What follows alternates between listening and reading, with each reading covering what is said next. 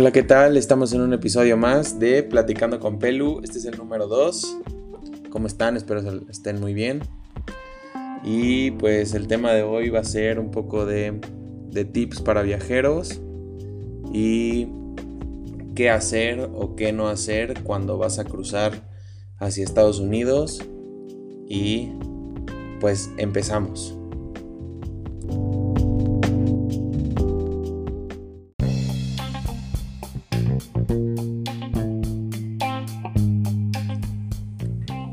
Muy bien, empezamos y eh, bastante gente me ha preguntado, ya que hemos pasado mi familia y yo bastantes veces en carro por la frontera.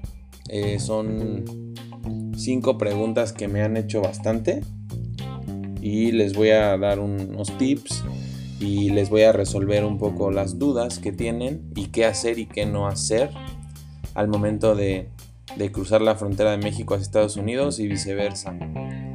Eh, la pregunta número uno es, ¿qué hacer cuando llegas? Cuando llegas eh, en el carro, obviamente te tienes que pagar un, este, la pasada de tu carro que cuesta alrededor de 4 dólares y de ahí no te, no te hacen ninguna pregunta y tú tienes que estar tranquilo, obviamente no, no te bajan, no te dicen nada, ya está después que cuando empieza la revisión.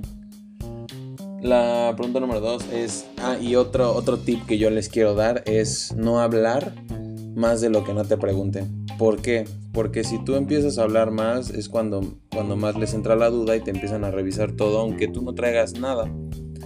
Aunque tú no tengas nada, Luego, si te pones a platicar más, es cuando les entra la duda y te, y te pueden revisar y puedes perder un poco de más de un poco de tiempo. De, la entrada no te tardas mucho, te tardarás alrededor de unos 10 o 15 minutos máximo en lo que te checan tus papeles, en lo que te checan el carro, o hay veces que no te checan el carro. Entonces, ahí es donde, donde puedes perder un poco más tiempo. Cuando hablas más, cuando hablas de más es cuando, cuando les entra la duda y ahí es cuando te revisan todo, todo, todo, todo. Incluso hasta a mí me tocó una vez que eh, mi familia tiene un, un camper, entonces nos tocó pasar como una y media de la mañana aproximadamente y mi papá iba un poco nervioso por lo del viaje, por la ida, todo eso y este y empezó a hablar un poco de más y fue cuando estaba, estaba lloviendo incluso y este y el camper pues tiene dos camas y cocina etc etc y fue cuando eh, los perros mojados y con lodo los subieron a las camas y mancharon todo y ensuciaron todo y pues ahí nos revisaron nos tardamos un poquito más en cruzar. Entonces como primer tip sería no hablar más de lo que de lo que te preguntan, a dónde vas, cuánto tiempo vas a estar, cuánto dinero llevas, a veces te preguntan. Eh, y de ahí no hablar más, responder solo lo que te preguntan, ese es la, el, el primer tip que deben hacer. La segunda o tercera más bien es mostrar tu ID y solo lo que te pidan. Em, tu ID puede ser el pasaporte, la visa. Yo lo que más les recomiendo es mostrar nada más la pura visa, que viene en tarjeta o ya sea pegada al pasaporte.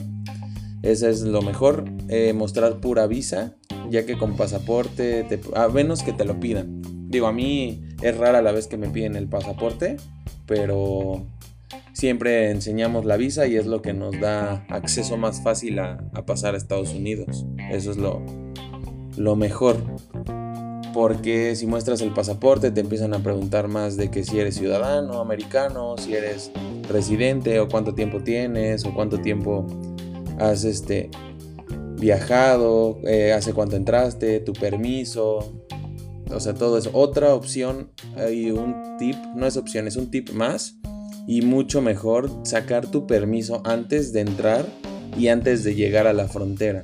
Hay una aplicación para poder sacar tu permiso. Ahí lo pagas, te cuesta como 6, 7 dólares. Y ahí sacas tu permiso para que a la hora que estés en la línea no te, no te tardes más ahí y te revisen o te pongas más nervioso al sacar tu permiso y al estar este y al estar ahí perdiendo el tiempo. Entonces te recomiendo sacar tu permiso antes para cuando llegues y te lo pidan lo enseñes, ya sea impreso o en el celular, que es más fácil en el celular. Ahí lo puedes mostrar y es mucho más fácil el acceso.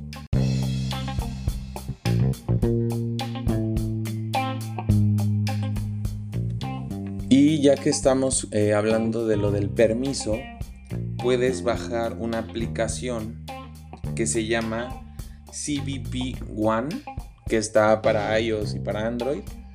Y ahí te puedes registrar, generas tu, tu usuario, tu contraseña y eso te va a dar el acceso más fácil al permiso y lo puedes pagar ahí mismo, es cargo a tu tarjeta, no se puede pagar en efectivo y con eso eh, ya puedes acceder más rápido cuando estás en la frontera porque esa es la nueva, nueva modalidad que ya aparte de la visa y el pasaporte tienes que sacar eh, un permiso para poder entrar a Estados Unidos. Eh, ese permiso al momento que lo pagas tienes 7 días hábiles para poder entrar ya que yo te recomiendo que un día antes de que vayas a entrar a Estados Unidos saques tu permiso lo pagues y porque eso de, o sea, es de, ley, te lo van a, exigir.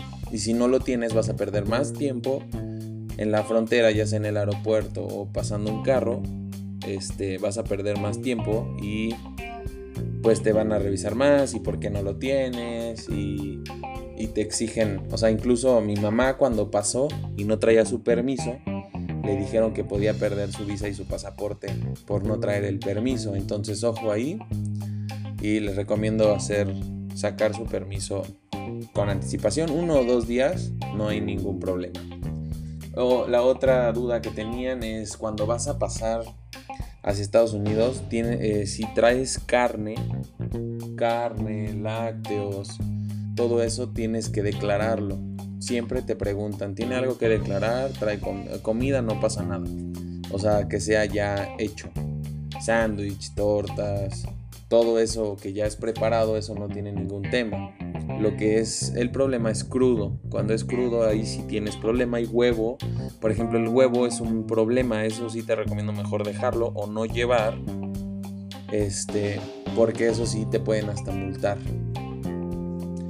Eh, la otra, otra de las dudas, aparte que son cinco las dudas que ya, ya resolví, tienen más dudas que me estuvieron preguntando de al momento que tú cruzas, ya teniendo el permiso, tu visa, tu pasaporte, todo, y vienes de regreso, eh, hay muchas teorías, muchas este, historias que te dicen que le tienes que quitar las etiquetas cuando compras algo nuevo. Cuando compras algo nuevo le quitas las etiquetas, esas son las teorías antiguas que te dicen para que no te te cobren o te quiten tu ropa o tus cosas, aparatos, todo eso. Eso es mito.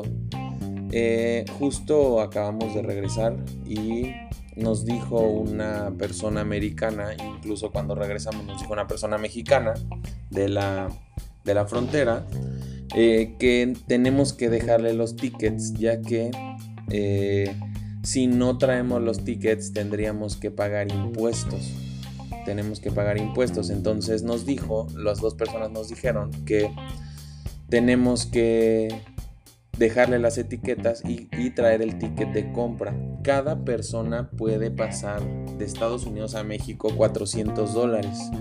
¿Para qué? Eh, ¿Por qué más bien? Si tú pasas más de 400 dólares tienes que pagar un impuesto. Entonces, con los tickets y todo eso tienes que dejarle las etiquetas y con eso ya puedes pasar 400 dólares cada persona, incluso puedes pasar alcohol. Puedes pasar, es un 12 por persona igual de lo que tú, de, lo que sea tu conveniencia y no hay ningún problema. Ok, eh, esas son las dudas que, que me estuvieron preguntando y los tips que yo les doy, ya que paso bastantes veces y la verdad es, es muy agradable ya que no pierdes tiempo, ya que pasas rápido, no, sin declarar. Pues obviamente nosotros no pasamos el tipo de, carnes crudas, no pasamos huevo, nada de esas cosas. Y esos son los tips para que puedas hacer tu viaje más placentero y puedas disfrutar el proceso. A mí me encanta, a mí me encanta pasar, este, cruzar en carro, me encanta porque vas conociendo diferentes lados y te ahorras un, un poco de dinero ya que al pasar en avión pues no conoces, es más rápido, pero cuando tienes tiempo puedes disfrutar más el viaje en carro, te paras donde tú quieras, comes.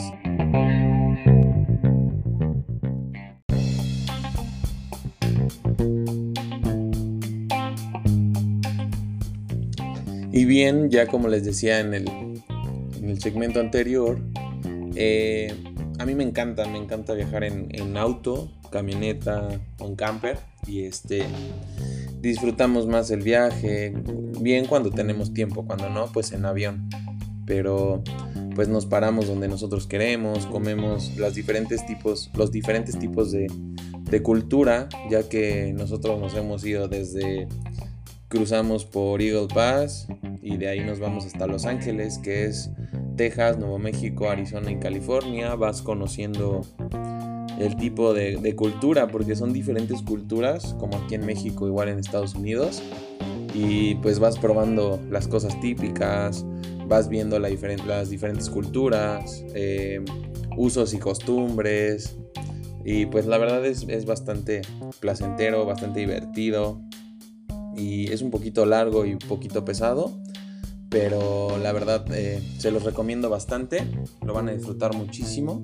Y con esos tips para poder cruzar lo más rápido posible les ayudará bastante y, y hará su viaje más placentero.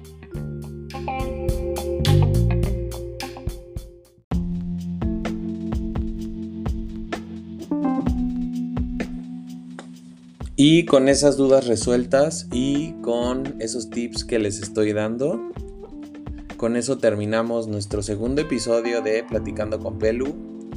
Espero les haya gustado, espero lo hayan disfrutado y son tips que les van a ayudar bastante. Eh, escúchanos cada viernes con un episodio más de Platicando con Pelu. Espero estén muy bien, cuídense mucho y esperen un nuevo podcast. Hasta luego.